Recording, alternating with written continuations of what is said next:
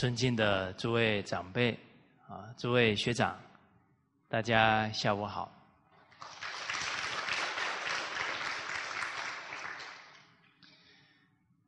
我们每一次见面呢，等于是一个礼拜又过去了，啊，这岁月如梭啊，啊，所以古人呢都习寸光阴呢，啊，那我们。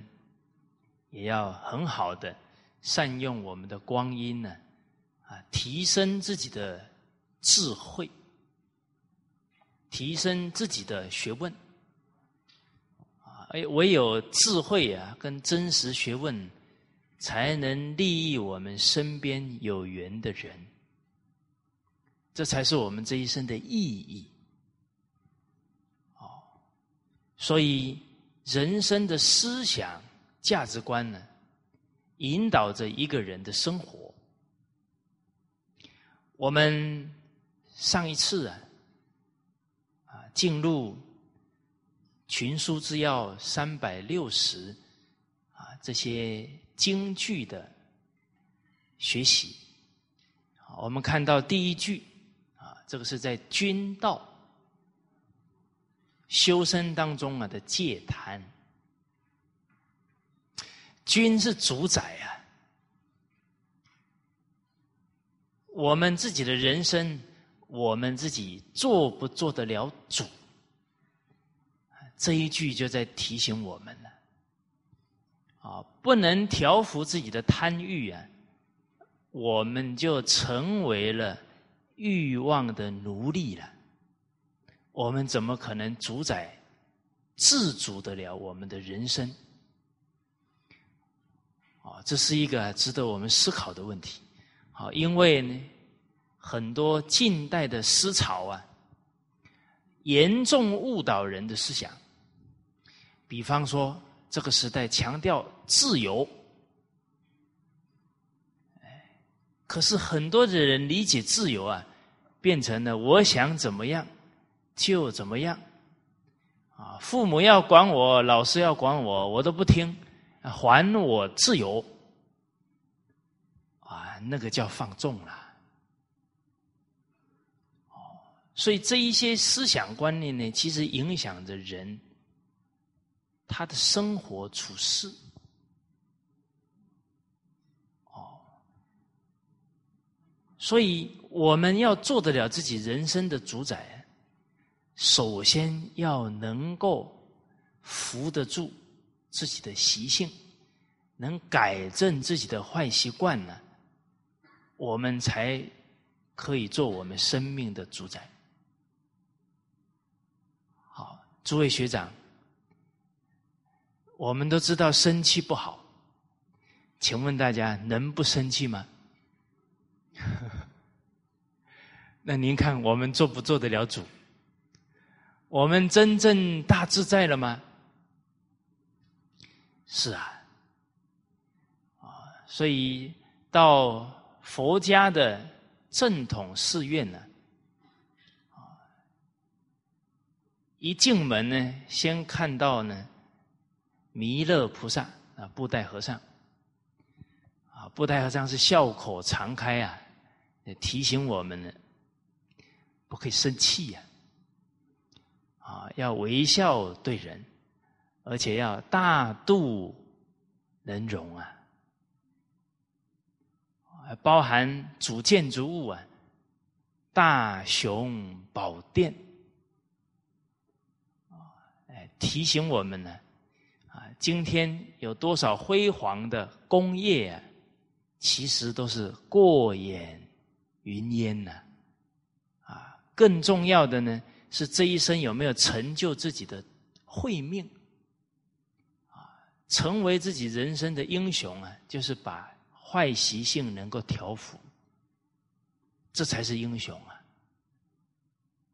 哦，很多将军呢，带兵的人啊，的打胜了多少场仗啊？哎，但是让他改个脾气也改不了，让他不打麻将不行，是吧？这些习性都。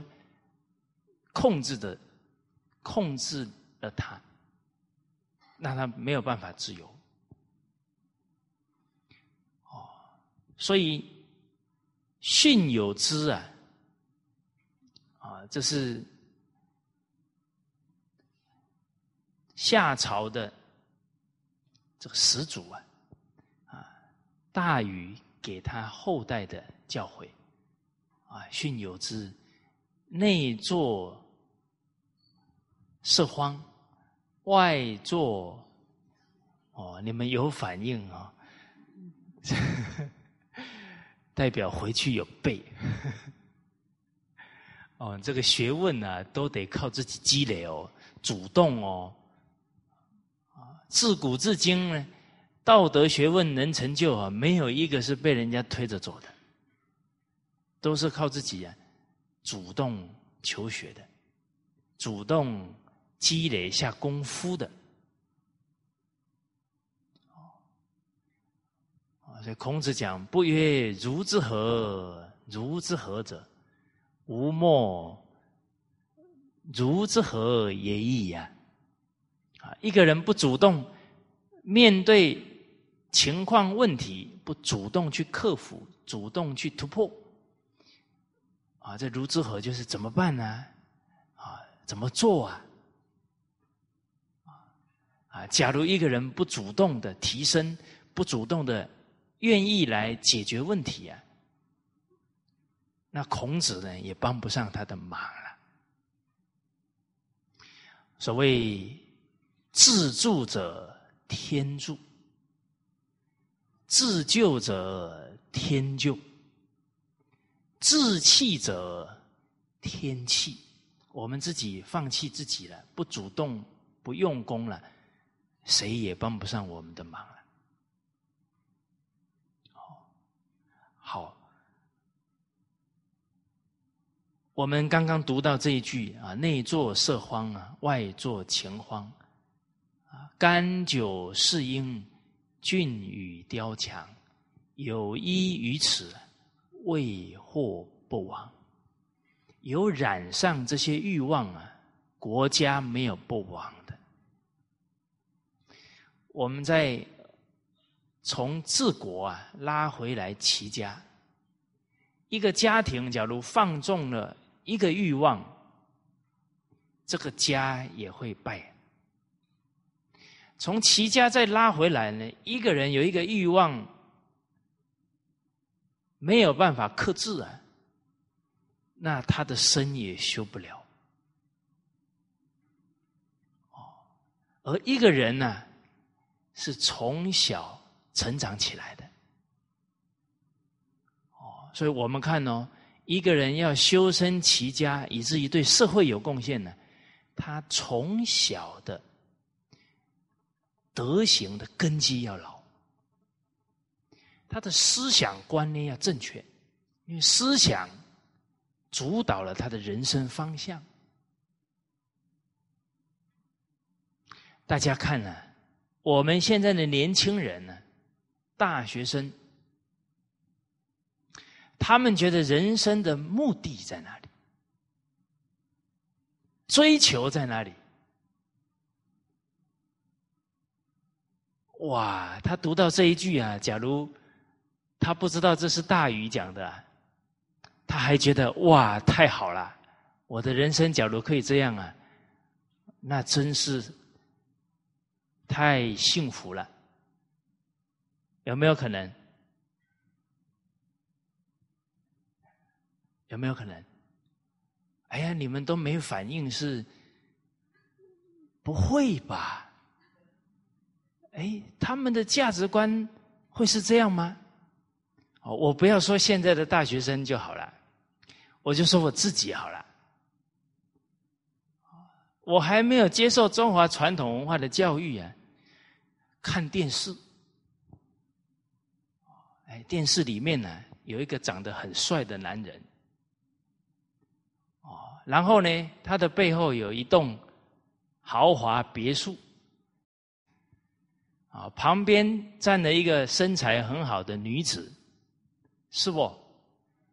然后前面摆了一台凯迪拉克的车子，啊，哦，还是什么名牌的车子。哎，我看到的当下很羡慕哦。哎，那个就是我人生的追求。哎，内作色慌，外作情荒。哇，去哪里玩呐？好好的给他 shopping 一下。哎，觉得这样是人生的成功啊，人生的地位啊。我们还没遇到经典以前，我们的人生是觉得承先启后、继往开来，才是我们人生的价值。啊，为往圣继绝学，为万世开太平，才是我们人生的追求。哦，诸位学长，你们确实不一般。哦，你们原来一开始就是要为往圣继绝学。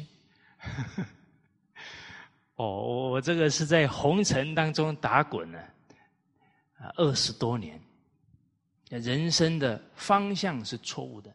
什么方向呢？享乐的方向，纵欲的方向。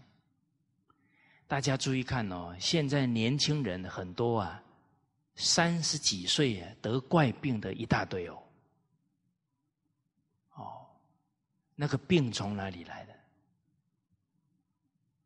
糟蹋身体啊，糟蹋福报啊。福报花完了，成语讲的“路尽人亡”啊。现在中风的，甚至有十几岁的孩子都有啊。他放纵他的食欲啊，毫不节制啊。更值得我们思考的是呢，身边的父母亲人也没有正确的观念去爱护他，啊，他高兴就好了。哦，诸位学长，这一句话您曾经听过吗？现在有多少家长说：“哎呀，孩子。”高兴就好了。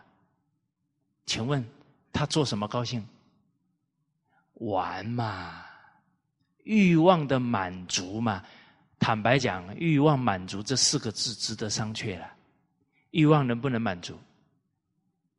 好，诸位女学长，你们有没有曾经说，我只买这一件衣服以后，从此以后我绝对不再买一件，我说话算话。来有哦，还是哪一个很喜欢车子的男士啊？他说：“太太，你只要给我买这一部了，我从此以后不再买其他的了。”啊，太太一听，哎呀，好像挺真心的，好买了。哎，不到半年，开始在那里，哎呀，又有新的出来了。哎呀，我现在开这个多丢脸啊！所以欲望满足啊，那是人类的错觉了，那不可能达得到的。老祖宗讲的才有道理。欲是深渊呐，欲壑难填呐，这个才对呀。可是，我们假如对这些道理不认知的时候，反而孩子的欲望是我们助长的。爱之不以道啊，是所以害之也呀。我们有一个朋友啊，啊，他是政府官员，人也非常好。但是，假如没有经典的指导啊，难免。在这个世间的思想观念当中啊，也会似是而非，甚至会随波逐流。他的孩子特别老实啊，去读大学呢，不交女朋友，很专心读书。啊，他的孩子的长辈啦，都告诉他：“你是在落伍了，赶紧交女朋友。”然后回到家里来一起吃饭的时候啊，他儿子不喝酒，啊，他们当长辈的还硬灌他喝酒。说：“哎呀，那不不学这些东西，以后出去不好混呐、啊。社会是个染缸啊，可不能家庭都变染缸啊。”啊，后来学了以后才知道，哎呀，他的孩子本性特别好啊。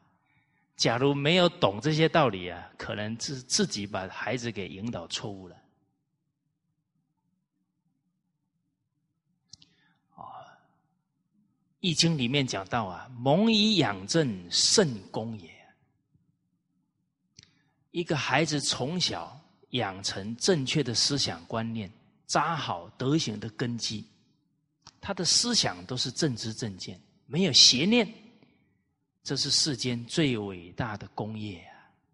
因为他成就了一个圣贤，对家庭、社会、国家、民族的贡献会非常大。啊，所以现在要把孩子教好，坦白讲呢。不是孩子要学呀，是我们自己为人父母、老师的人、长者啊，要先有正确的观念才好了。哦，所以整个世界啊，它是充斥在一个功利主义之下，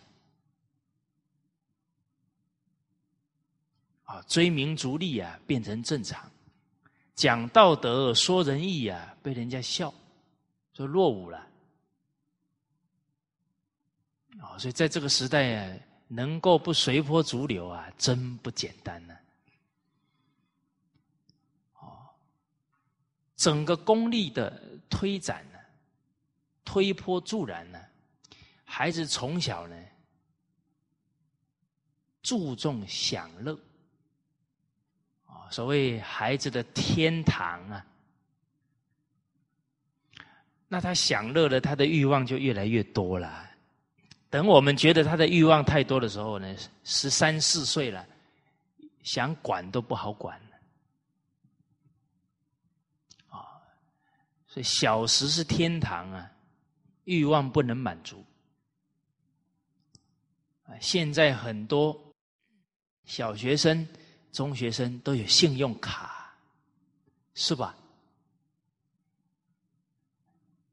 你们要给我一些讯息，我才可以判断哈，我的 推断正不正确？啊，有没有现在小学生有？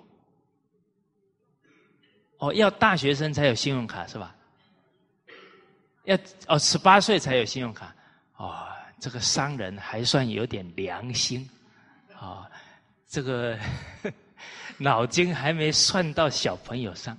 但是我告诉大家，现在小学生聚在一起，人手一只手机呀，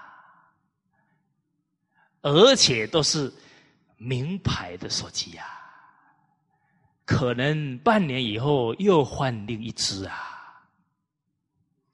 您说他们现在整个从头到脚的配备要多少钱？啊那一双，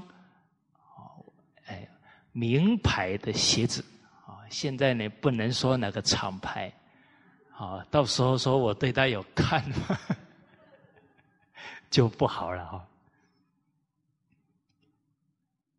您看整身下来，甚至于剪那一个头啊，都花不少钱呐。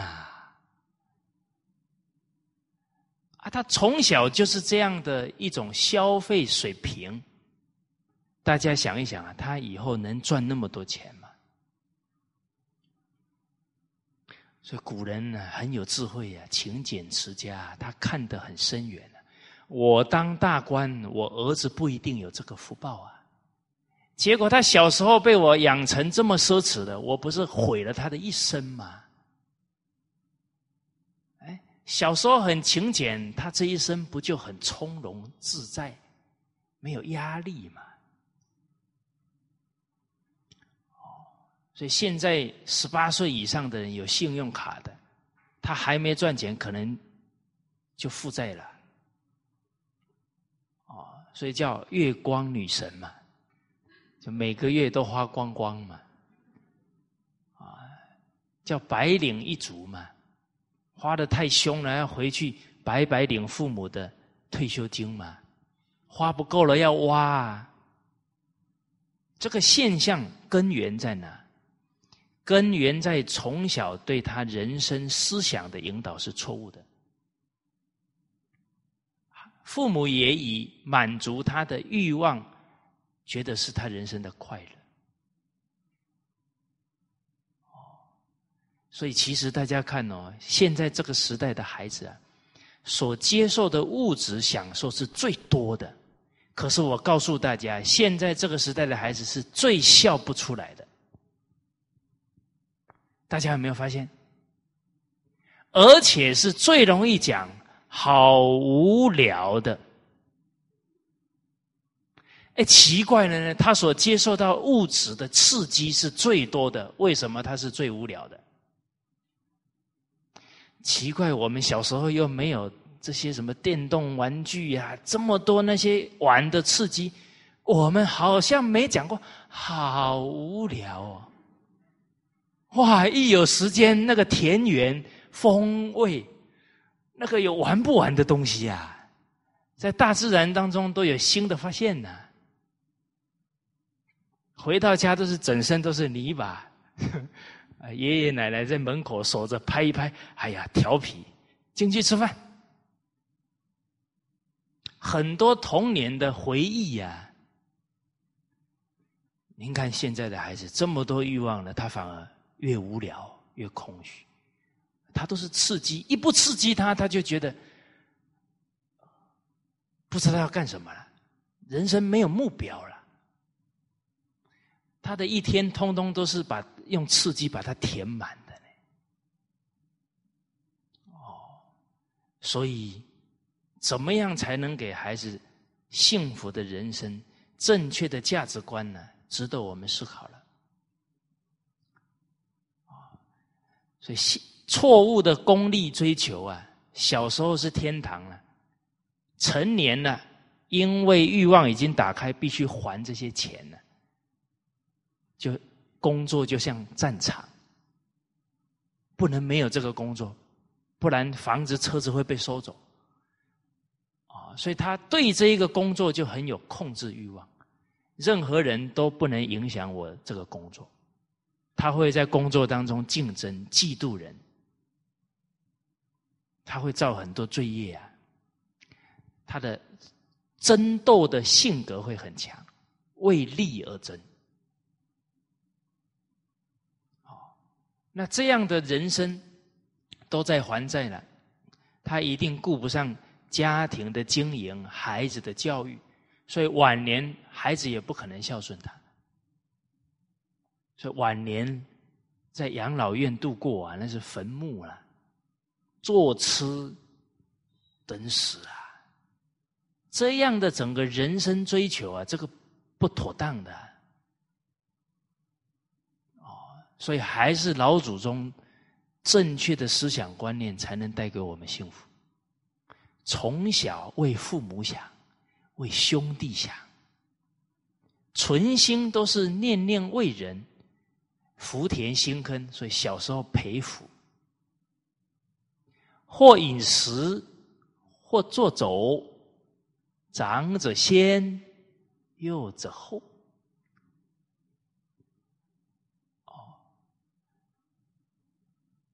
其实啊，人当做了应该做的事呢，他其实内心是很快乐的。我们从小习惯了，什么东西拿出来都是给爷爷奶奶先吃，好像也从来没有一次觉得很委屈的，奇怪了。所以一开始对了，他就享受跟自己性德相应的喜悦；一开始错了呢，要把它导正呢，那就不容易了。错误也会习惯成自然。啊，所以从小念念为人想，培福。读书的时候呢，都想着要积累智慧能力，以后可以报效国家、服务社会，所以很认真学，出来造福不管他在哪一个行业，能力一定特别好。哦，那都从小为人想，又能尽心为社会，他晚年一定有大福报，晚年享福。而且重视道德、学问跟能力，他年龄越大，智慧越高。他身边的子孙晚辈常常都要啊向他请教经验，人生越活越有价值。哦，但是我们看哦，现在在功利社会之下呢，不懂得知恩报恩哦，不懂得伦常，不懂得向老者智者请教，反而啊瞧不起老人。漠视老人，这个都是非常扭曲的社会现象。啊，这个啊，也是大大的折损了人的福报。瞧不起老人，叫忘恩负义啊！哪有不折福的？大家看哦，现在天灾人祸越来越多，是人自己的心感招来的哦，偏离了道德仁义的呈现的现象哦。所以《左传》说：“气长则妖心哦。”啊，所以诸位学长，这每一句话呢，我们把它领会用在修齐治平上面了，句句都有大学问啊！大家可不能只把它当知识背一背哦，它可以利益我们的人生呢。他也可以利益我们身边有缘的人哦。您假如是老板，你体会到了，你整个人生价值方向对了，会有很多你的属下受你正确的引导哦。啊，你属下一个人的人生是因为你而不离婚而转变了，只要有一个都是功德无量的事情哦。好。而今天人们呢，能不能反省自己啊？跟他整个成长过程当中啊，有没有熏习过经典有关系？因为他一熏习了，他就种一个种子，可能在十年、十五年之后，突然有一个因缘，让他想起了这一句话，他还懂得回头。但是，假如他从来就没有熏习过这些教诲，劝呢拉不回来呢，甚至于他觉得你很无聊啊，跟你那些思想跟不上时代哦。大家冷静思考啊，我们今天能回到老祖宗的教诲当中，愿意一份承担呢，来弘扬文化。我们有这样的善根呢，决定离不开我们的家庭教育，离不开我们父母的善良啊，这个是根啊。啊，很可能我们就读到《弟子规》哪一句说啊，我妈妈从小就是一直这样叮咛我的，突然觉得很亲切呀。我们马来西亚校长职工会呀，啊，这五年从零七年开始，啊，培训《弟子规》师资啊，啊，今年第五年了，啊，九百八十四所华小，东马哎西马，后来东马很多学校都响应了，也超过一千多所小学都有在推展《弟子规》。哎呀，我们听了很欣慰啊！这一些孩子在小学都有熏习这一些教诲，他的人生就有这些正确的思想判断、价值取向，而且是整代的，就是这一代所有的孩子通通都学过，他们以后彼此都有共同的语言跟价值判断呢。这个事情啊，做的是太有意义了，太伟大了。哦，当然这背后啊，也不乏诸位学长极力的支持。哦，都在大家的因缘当中啊，尽心尽力在教孩子学习。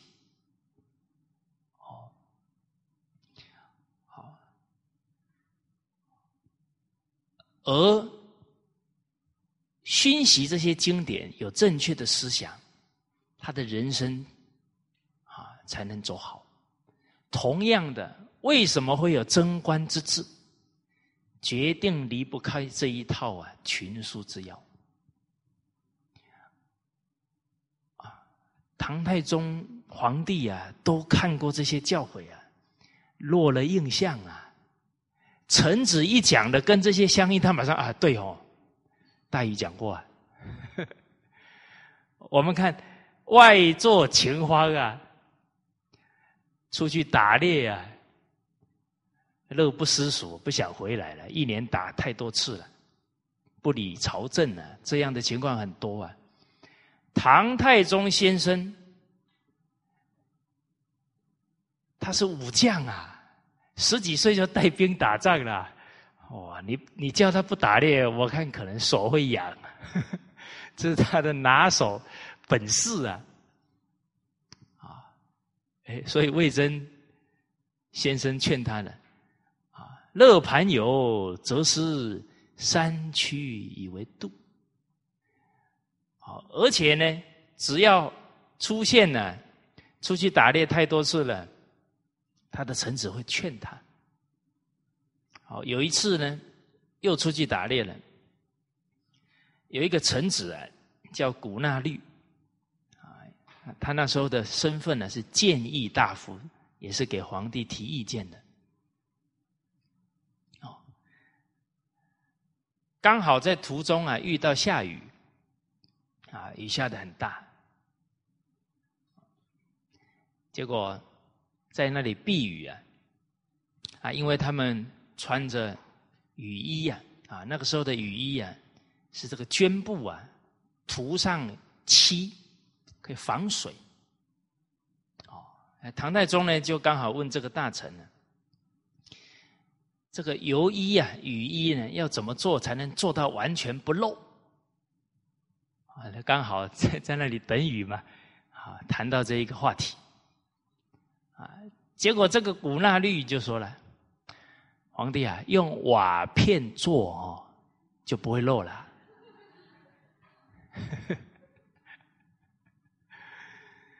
哦，诸位学长，听是冲啊！哎，这个皇帝一听会不会好？来人呐，用瓦片做雨衣，会不会这么做啊？不会啦，那那雨衣不就重死人了，路还能走啊？好所以孔子说：“君子有九思，事思明，听思聪啊！哎，听思聪不是他讲的每一个字你都听清楚了，叫听思聪而已哦，还要听懂什么弦外之意呀？啊，为什么？我们年纪不小了，啊，年纪大了哈。”人家直接劝我们啊，我们会恼羞成怒，所以呢，人家只好呢暗喻，啊，旁敲侧击，看我们能不能听懂。啊，我记得 师长有一次说啊，说二十岁以前呢可以劝，二十岁到四十岁啊，不能直接劝，要用暗示的。四十岁以上哦，可能就劝不了了。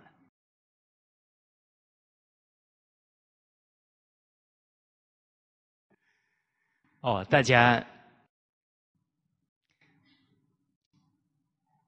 听这些教诲要会听哦，啊，不要听死喽！啊，下一次人家说哎，我最近啊跟你这样相处啊，你觉得我有哪一些地方啊不足的？你帮我提一下意见啊！你可不能跟他说你今年几岁？哦，他说四十二岁。哎呀，不行了，你已经超过四十岁了。哦，所以听经啊，要会听啊，啊，要依义呀，依那个义理呀，不依语呀，不是依表面的文字像啊。啊，有些人十八岁就固执的，跟七八十岁一样了。有没有？有啊，有些人七八十岁了，还老还童啊，天真的像个孩子啊。人家劝他：“哎呀，谢谢你，你是我生命中的贵人。”哎，我们真的见过呢，见过那个，我现在见过五十几岁啊，那个返璞归真的人，哇，那一看那种天真啊，让我们很羡慕，也很惭愧。人家越学越放下这些习染，啊，看到师长就像孩子一样，在那里手舞足蹈，高兴啊！哎，我们还在那里想，哎呦，旁边的有没有在看我怎么样？啊，不能太高兴，自然就好了，自然纯真的流露嘛。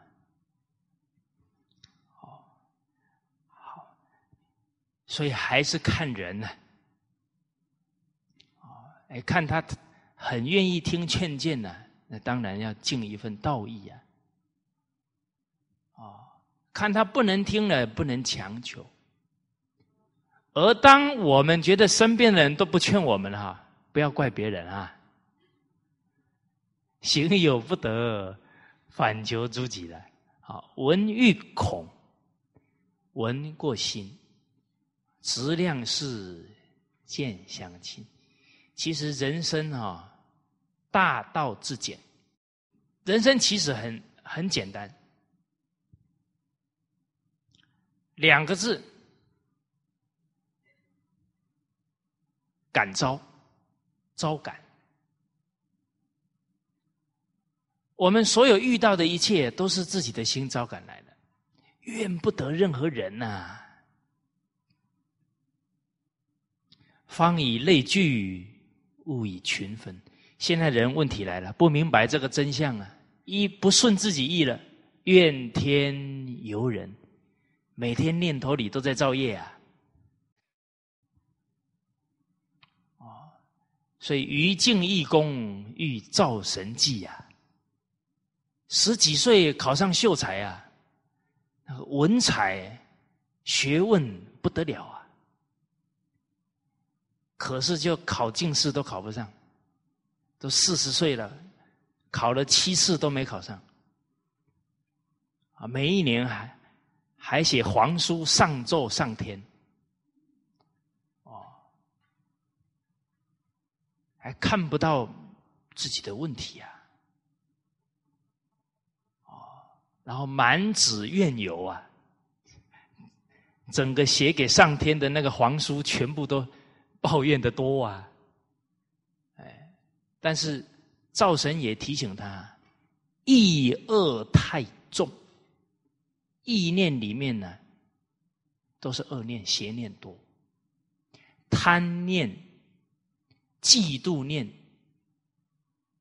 哦，淫念、贬极念，贬极啊，就是心胸狭隘啊，很急促，很容易动火。高己悲能念傲慢，恩仇报复念，心胸小都记人家这些芝麻蒜皮的事，一看到人家就不高兴，甚至还想方法要陷害。啊，忆往其来念，啊，都很期望啊自己以后会很好，那个叫做白日梦。预知将来结果。只问现在如何啊？怎么读圣贤书读了一辈子，思想都不是跟着圣贤教诲，这是不对的。假如我们在学习经典，思想都跟经典不相应啊，这叫名不符实录，而且是名过其实。人家都说哇，我们是学习传统文化的。名哈也是福气呢，有了很高的名，结果呢，心念、行行为都跟名不符实啊，那会折很大的福哦。世间享盛名而实不符者，了凡四训这句话很有味道哦，多有奇祸。不知道大家有没有曾经遇过啊？小孩子取名字啊，里面有取什么尧、舜，都是这些古圣先贤的名。结果呢，一直生病，养不好，最后改个名字没病了。就是那个名啊，他承受不起。名也要有福报哦，你才消得了这个福，消受得了哦。哎，哦，所以当我读到这个《了凡四训》说：“世间想盛名而实不福者，多有奇祸啊，都会有很多意想不到的灾祸啊。”哇！我看到这一句哈，冷汗直流啊！因为我是想虚名想的够严重的了啊，所以我现在出门了，特别注意看有没有车子来。哦，而且真的不敢出门，人家把我看得太高了，我学问差的不得了，习气还一大堆啊，所以他。一赞叹我呢，我就又消了一大笔福报。每天都一直消，消到最后银行都没钱了，所以都吃不胖啊！大家知道，都有原因的啊！所以现在想到俗语讲的话，太有道理了：人怕出名，猪怕肥。哦，人一出名啊，坦白讲啊，灾祸真的就来了，受不了，甚至于什么呢？真的还瘦，那就不知天高地厚了，就不知道自己有几两重了。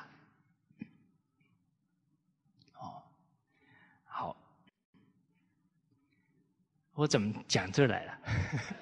啊，这是有感的。哦，所以古人留的这些话很有味道啊，我们得要很好的去领会呀，这样明理了，自己才不会糊里糊涂啊。哦，所以啊，刚刚跟大家讲了，听任何道理啊，依义不依语，依那个含义。哦，而且时时啊。能反求诸己，这个道理啊，最重要的对照自己。啊，没有人肯帮我们劝我们了，还是我们自己受教的态度不够。哦，好，这一个大臣呢，很有劝谏的智慧。啊，他给太宗回答的。你用瓦片呢做了，水就不会漏了。太宗是聪明人啊，一听到讲这句话，提醒他什么？啊，你就不要出来，不就不会淋雨了吗？啊，意思就是说你出来太多了啦。听是聪啊，听到弦外之意了。哎，真的，我们成年以后啊，人家。有时候真的抓不准，我们会不会啊恼羞成怒啊？有些话都点到为止，人要会听啊。啊，甚至于看经典呢，都能懂得这这是在讲我，啊我怎么反思啊？句句都从心性当中反思自己做到没有？啊，父母呼应勿缓，这个对父母的恭敬心做到没有？不是只有做表面几几天呢，几个动作啊？啊，冬则温，夏则静。这颗能时时体恤父母的心做到没有？能体恤他人的心提起来没有？句句要在心地当中下功夫啊！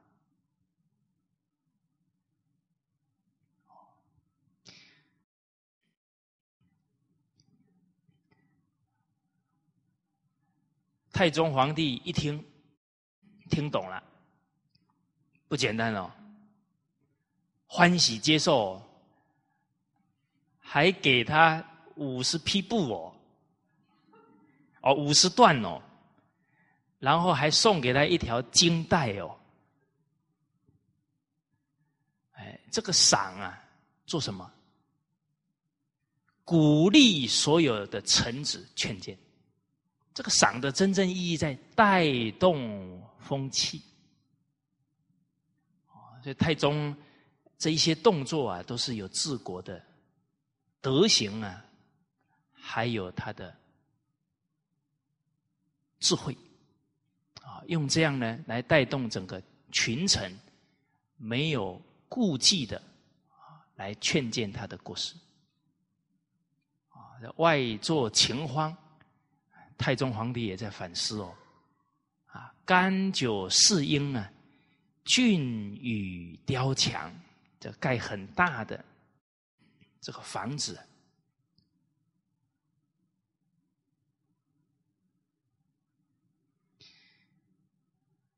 唐朝之前呢是隋朝，隋朝只有三十八年的国祚就灭国了，而且呢，这个是。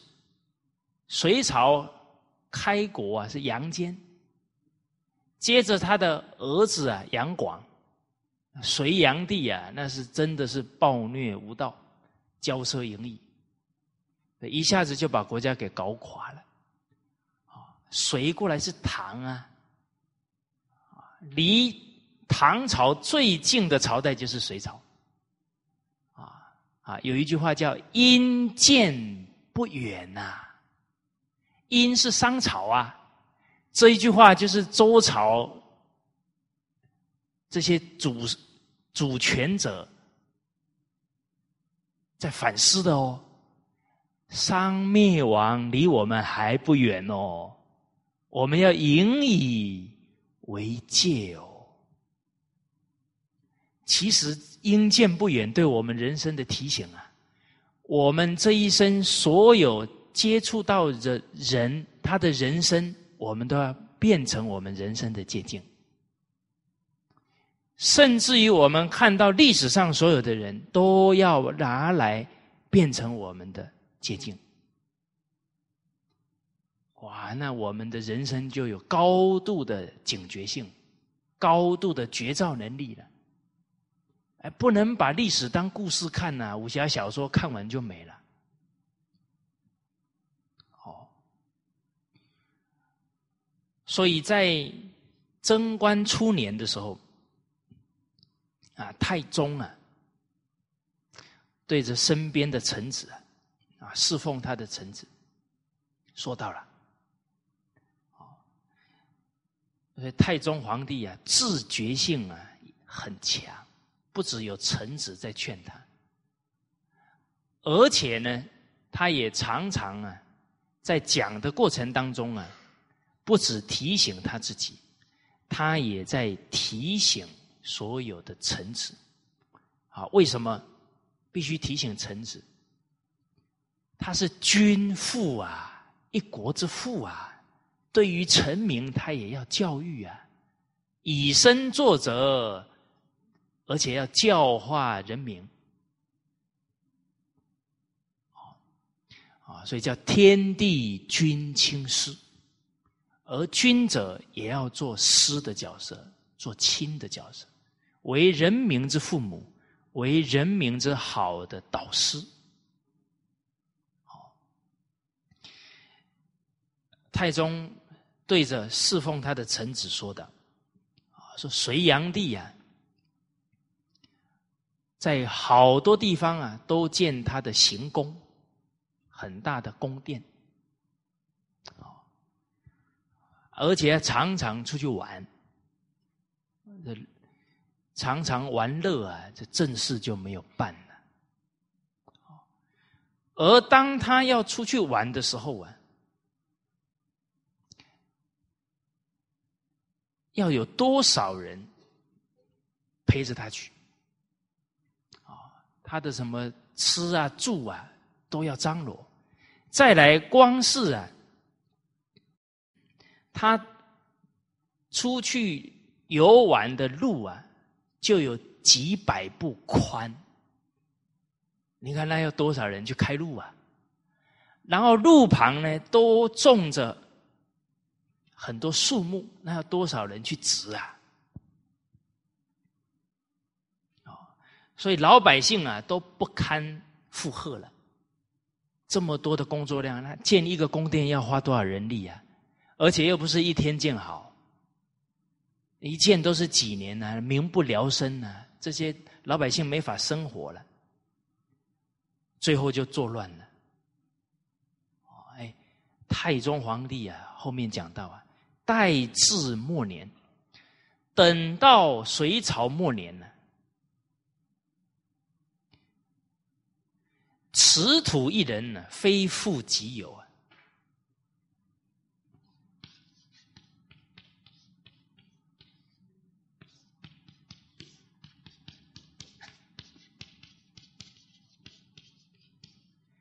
他这么样放纵自己啊，苛刻老百姓啊，最后晚年是什么情况？一寸土地呀！一个老百姓呢，都不是他的了，啊，此土啊，这么小的一片土地啊，还有老百姓啊，也不是也不是你的了，全部都反你了，这是自己啊做来的，哦，咎由自取了，而且最后呢，还是被底下的臣子给杀了。哦。太宗皇帝说啊：“以此观之啊，啊，从这个隋朝的经验看起来，广宫事好行性，竟有何意？盖那么多宫殿呢？常常出去行性游玩呢？那对自己对国家是有大损害呀！啊，所以他说到呢，这都是他亲耳所亲眼所见呢，亲耳所闻。”所以他深深的自己啊，引以为戒，不敢轻易用人力奴役人民，而且呢，要让百姓安静、安定生活、休养生息，而且啊，生怕老百姓啊不满啊有叛逆啊，他是很慎重啊，在体恤人心。啊啊，这个就是呢，不俊于雕墙了，啊，不注重个人的享乐了，能体恤人民。孔子说：“导千乘之国，敬事而信，节用而爱民，使民以时啊。”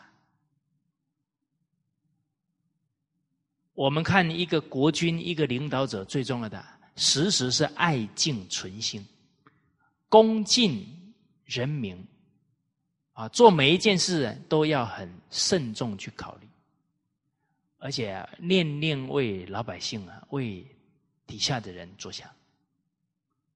啊，而节用就是不放纵自己的欲望，因为啊，民脂民膏啊，他们都是血汗钱呢，怎么可以这样子挥霍呢？好，这是第一句，第二句啊，我们也再复习一下：福利，百物之所生也。啊，天地之所在，而有专之，其害多矣。啊，我们现在这样的提醒啊，太少。您看，在整个经济发展的时候，只要能赚钱，很多的人他想不到。正在把整个地球的大自然破坏掉，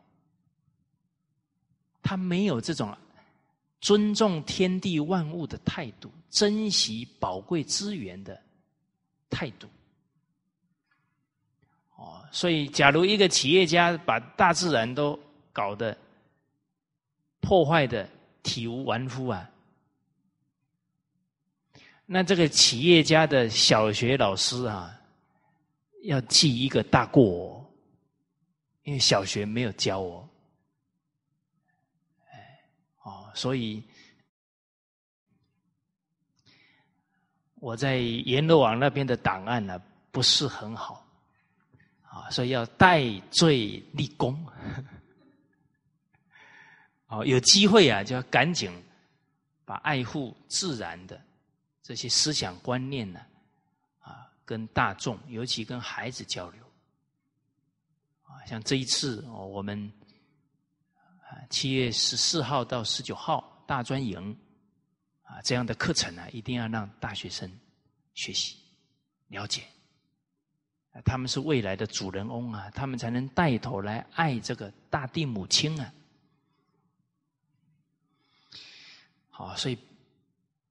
人呢，很容易在福报当中堕落。人一有福了，都觉得什么享用啊，理所当然。哇，人一下子有钱呐，吃起饭来啊，三四十道菜呀。哦，我有一次啊。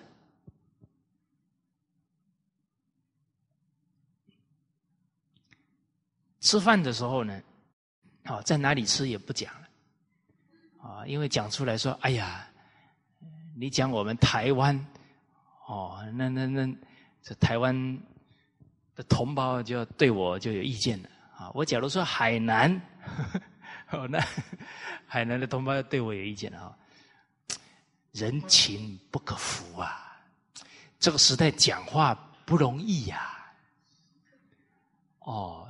就是一不小心，哎呀，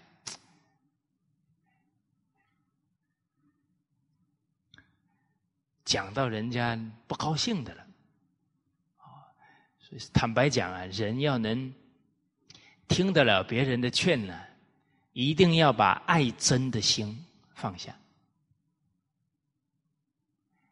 听得不不顺耳的，陈慧晶就上来了，啊，不然就爱的要死。不然就恨得要死，爱的要死的，谁都不能讲他坏话；恨得要死的，就见不得他一点好。大家看呐，民主时代为什么会乱？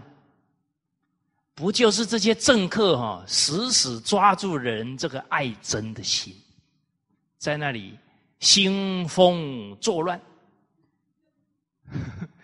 把人的执着分别，通通都给他吊起来，那真是啊，做那种事哈，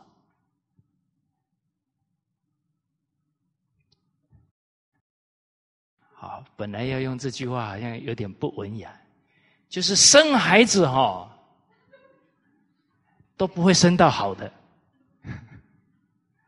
甚至于坦白讲啊，那个把民族的团结都分化掉啊，真的是断子绝孙的报都有啊。可是人现在呀，不懂因果啊，什么事都敢干呢？只要能够满足他眼前的利益，他他哪有去考虑那些事？甚至还觉得自己口才好啊，能够把这些风波给他搅动起来。所以孔子提醒我们了：巧言令色，鲜矣仁呐。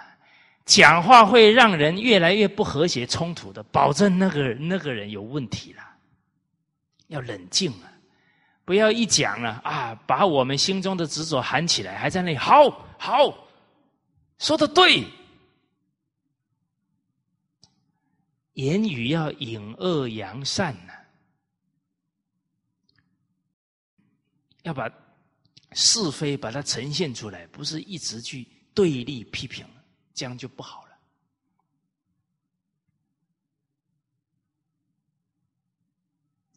好，哦，所以在福报当中啊，人很容易视为理所当然。啊，一有钱呢，人的心境是什么？啊，我赚的啊，当然是我花，啊，有没有道理？一点道理都没有。取之社会，用之社会呀。今天没有政府，我们处于战乱，你怎么赚钱啊？你怎么经营事业啊？啊，哎，今天各行各业配合，我们的生活才能进行啊。包含一个行业里面都有上下游啊，甚至于我们在学校教书。我们也要行政人员的配合啊！都有这么多人一起来成就这一件事情，怎么会说都是我们的功劳，都是我们应该赚的钱？所以应该想着社会是一个互助之体啊，这个钱是来自于社会对我的信任啊，我照顾好自己的家，有余力了。我应该也要去帮助困苦的人，啊，或者是去帮助这个社会现在最需要的，让这个社会更好。啊，我们赚了钱自己花了，社会哪里很需要的，我们视而不见的，这个都不妥当的了。哦，所以人能够在福报顺境当中而不起贪心哦，真功夫。很不容易，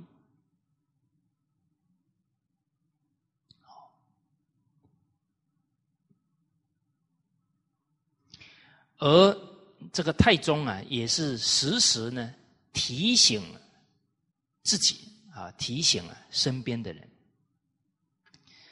有一次啊，太宗皇帝也说了啊，人假如拿着明珠啊去打那个。麻雀可不可惜啊？当然可惜了。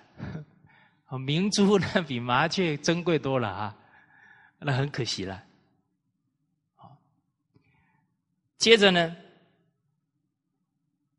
太宗讲到啊，人的性命啊，比明珠更有价值啊。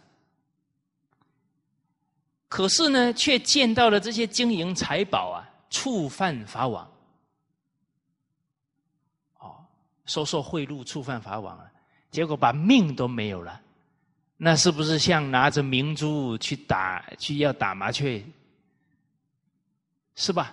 拿着性命去贪那些财呀，最后也没贪到，命都没了，就愚昧了。所以明珠呢是身外之物啊，尚不可以去打麻雀呀。怎么可以拿这些财物啊？以这个性命这么重要啊？怎么可以用这么宝贵的性命呢？去贪那一些财物，把命都给毁掉了呢？所以也劝呢底下的人呢，要好好的尽忠职守，利益老百姓呢啊，国家的俸禄啊。水到渠成的啊，来成就自己的家庭了，啊，生活也没有担忧了，啊，决定啊，不可以用贪求受贿啊来取得财富，啊，这是啊把命啊都给上吊的错误方式了，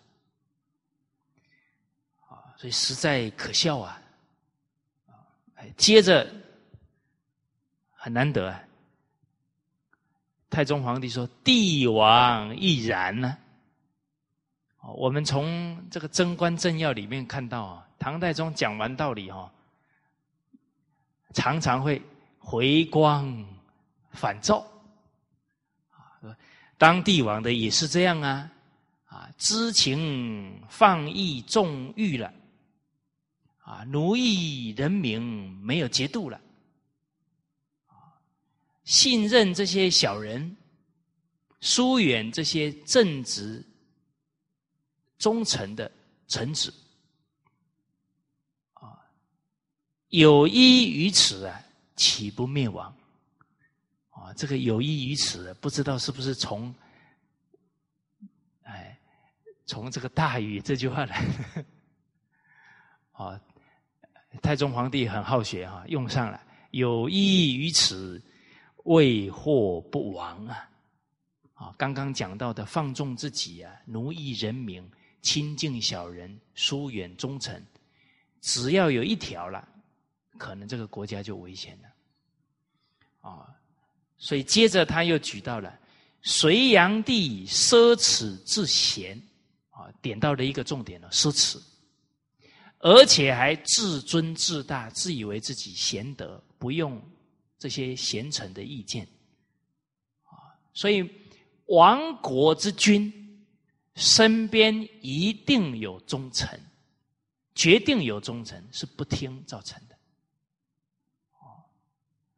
而且生死匹夫之手，亦为可笑，啊，被臣臣下呢这个匹，也是死于这个匹夫之手啊，是很可悲的下场。好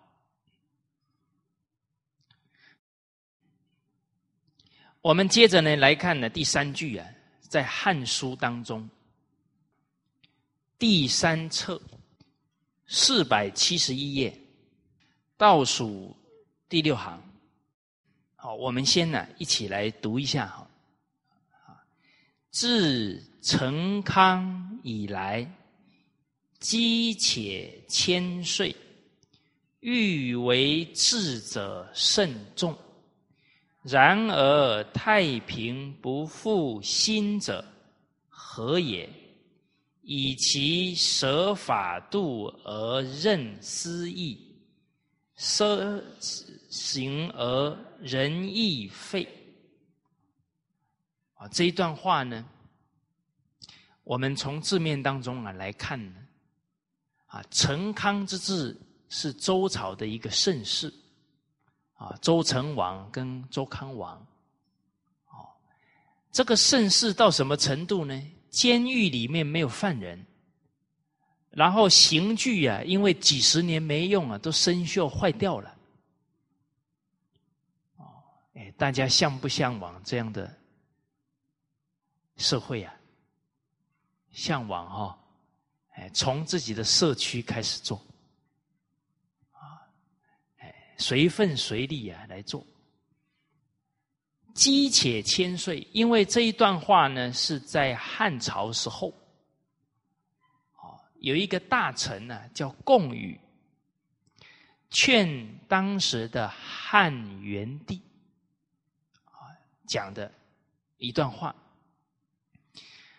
而在汉朝呢，离成康那个时候已经有千年之久了。哪一个皇帝不想要让天下大治呢？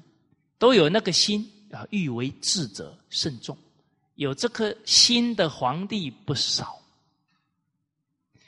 然而太平不复兴者，可是却这千年的时光，没有再出一个这样的盛世。为什么呢？何也？都有那一份心，为什么做不到呢？啊，关键呢，这里点出来了。以其舍法度而任失义，舍弃了祖先教诲的法令制度，哎，这些好方法啊，可以让国家呢有秩序，啊，包含治理作乐啊这些好的制度，他不用。任私欲啊，就放纵自己的私欲，那麻烦了。上行下效啊，他皇帝放纵私欲了，整个国家的风气一定败坏了。啊，接着我们看到了奢侈行，这个行就是整个风气就起来了，奢侈行。而仁义就废掉了。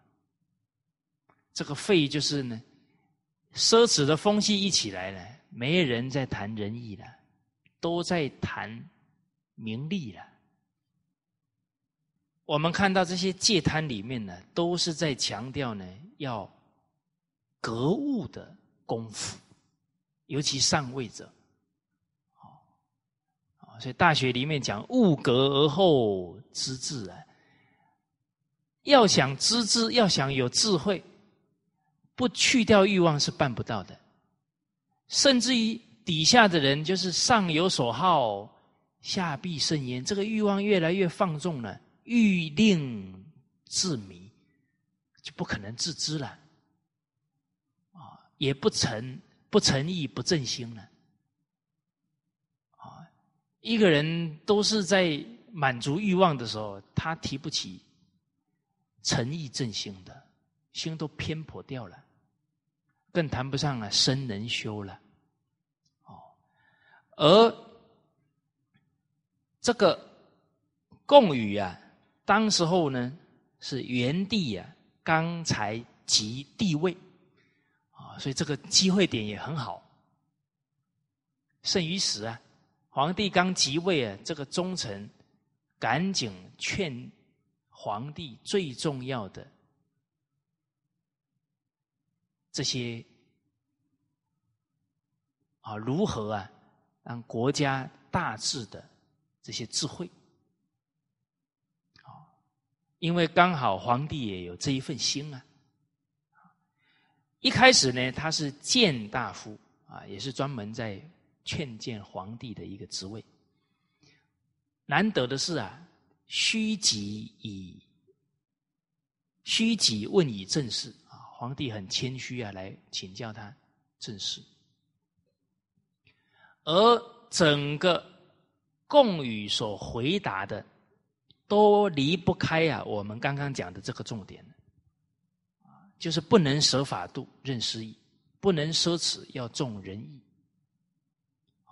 而且这些大臣在劝的时候啊，真是要博古通今啊，才能说服得了皇帝啊。所以一开始呢，他就提到了啊，而且那个时候在问的时候啊，刚好整个天下是荒年啊，收成很不好。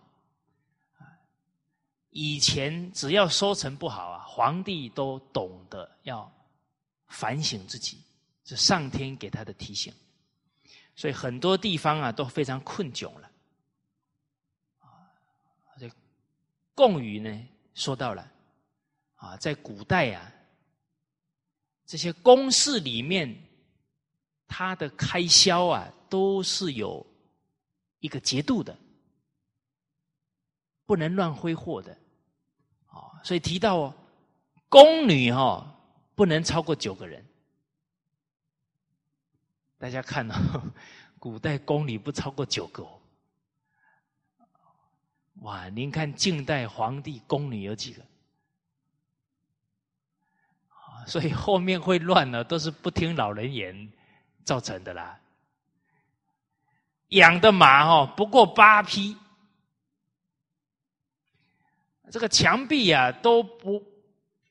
不会装饰的很华丽，啊，这些木制品啊都不会雕刻的很精致，啊，因为那个都要花很多钱呢，啊，做的车子器物啊都不用彩绘，啊，啊，都有一个节度，啊，不会过分彩绘，而且自己的这个庭院呢，不超过数十里，而且与民共之啊，有时候还开放庭院呢，让老百姓来走一走。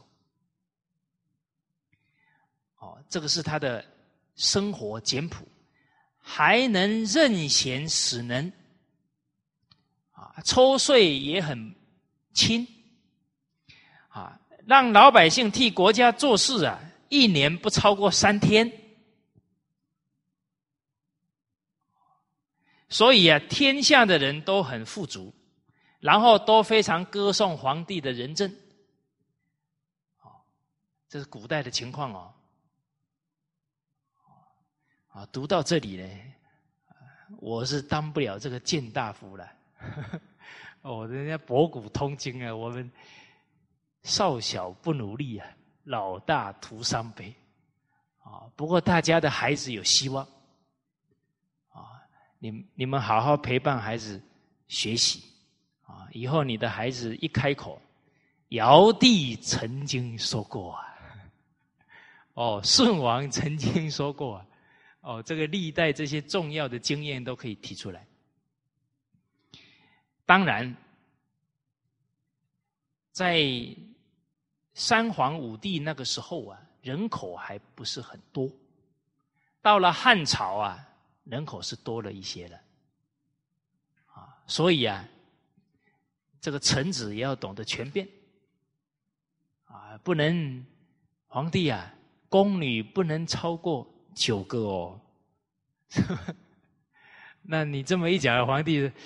听都不能听，听听都不能接受了，跟现实状况还是要有一个结合，啊，与时俱进，啊，他提到了汉高祖、汉文帝、汉景帝呢，他们能循古代的节俭，宫女不过十余人，十几个，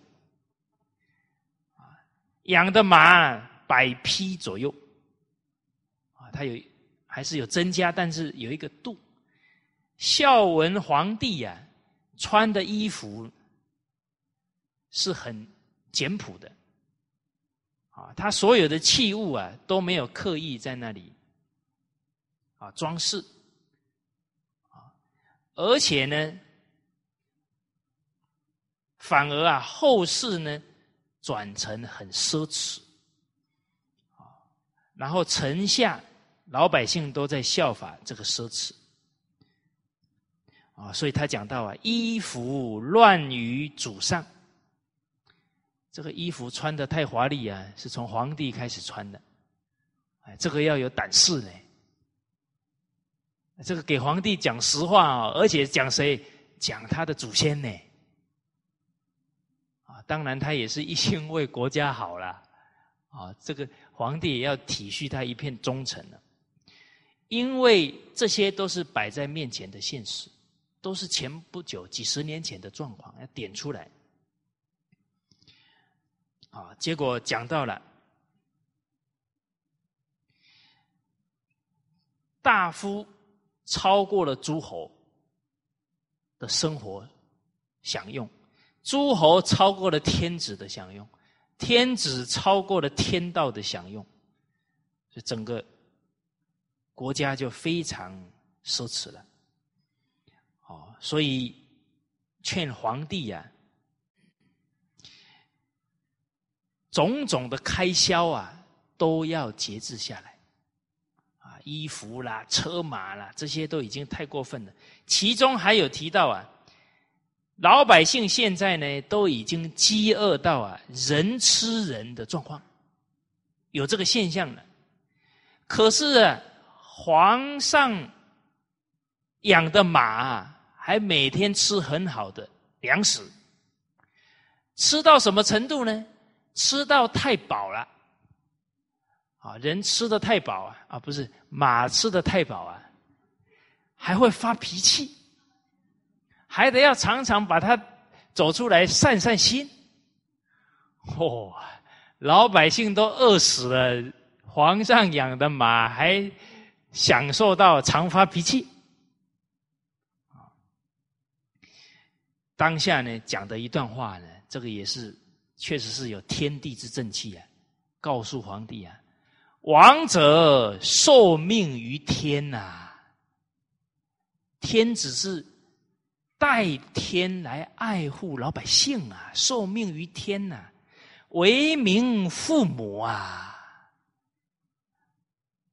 故当然若此乎？是为民的父母呢？怎么可以把国家、把人民搞成这个样子呢？天不见也？难道上天会没看到吗？这些话都是很中肯的。接着呢，又讲到啊，武帝时，提起汉武帝哦。汉武帝功业也是不得了啊，但是过失有没有？有啊。提到武帝的时候啊，喜欢美女啊，后宫就有数千人。然后呢，到了昭帝啊，啊，武帝之后是昭帝啊，又很奢侈呢，把很多好的东西都埋到坟墓里面去。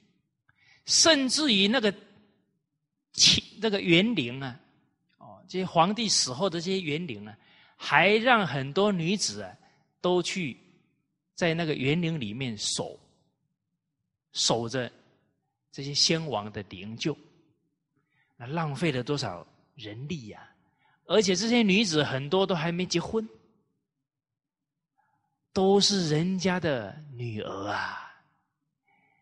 我们想一想，假如他们的父母会是什么感受啊？自己的女儿的青春就在坟墓里面度过了。啊，所以讲到这些情况啊，老百姓呢，这个奢侈的风气也很严重。所以当他讲完之后啊，给了皇帝一些建议，啊，最后啊。皇帝真的呢，照办啊！虽然没有全做啊，但是很多项啊都有跟着做了啊，包含劝皇帝啊要把他一些土地让出来给人民耕作啊。这个汉元帝也不简单的，也做了。而在这个劝谏的过程当中啊。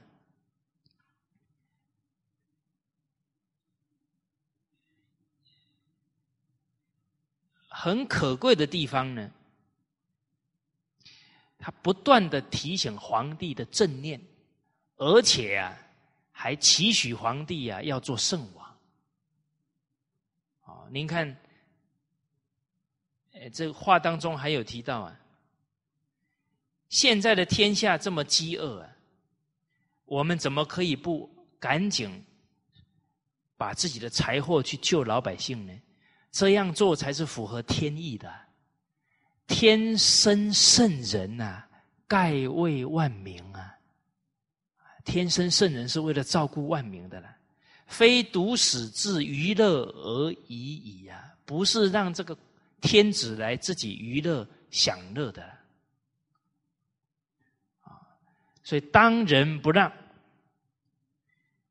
啊，期许这个汉元帝啊，要当仁不让啊。然后可以圣心参诸天地啊，天地人三才啊，啊，魁之王古啊，皇帝你现在所做的事啊，可以跟媲美于这些古圣先王的功绩，这样期许他的皇帝。好，而这里呢也提到汉武帝那个时候，因为有功业以后啊，好大喜功。最后啊，整个国家开销就非常的多。下了一个政策是什么呢？有钱的可以赎罪，有钱的可以买官做。哇，这种政策都不知道啊，胜于一开始。这样的政策一下去呀，整个社会的风气啊，什么最尊贵啊？有。哦，你们怎么都知道？哦，你们对现在的社会也很敏感哦。现在什么人成功？钱多的就成功哦，而这个也是不是很妥当的一个是判断哦，啊，所以当这个贡宇啊之后又升为光禄大夫的时候，再一次劝皇帝，就指出了武帝当时候这些做法是非常严重的错误，啊，所以造成呢百姓呢。都说话了，百姓说：“干嘛要孝悌呀？有钱才光荣啊！啊，叫何以孝悌为啊？干嘛做孝悌呢？财多而光荣。何以礼义为？干嘛要行礼义呢？史书为士官，就是那个很会写东西的人。”啊，可以瞒天过海那种能力的人，啊，可以把死的讲成活的那样的人，当了好官，当了官呐。何以谨慎为？干嘛要谨言慎行呢？勇猛而灵官，就是很有武功、很有蛮力的人，甚至仗势欺人的人呢，反而当官了啊。所以这个风气偏颇掉了，所以要把它导正回来，啊，所以应该要回到啊，当时候呢选贤举能，而且啊决定不能呢用钱来赎罪，啊，这些是错误的做法了。好，啊，所以这忠臣呢，这个在劝谏过程当中，确实都是。从整个历史啊来提醒皇帝啊，这一节课啊，先上到这一句。好，谢谢大家。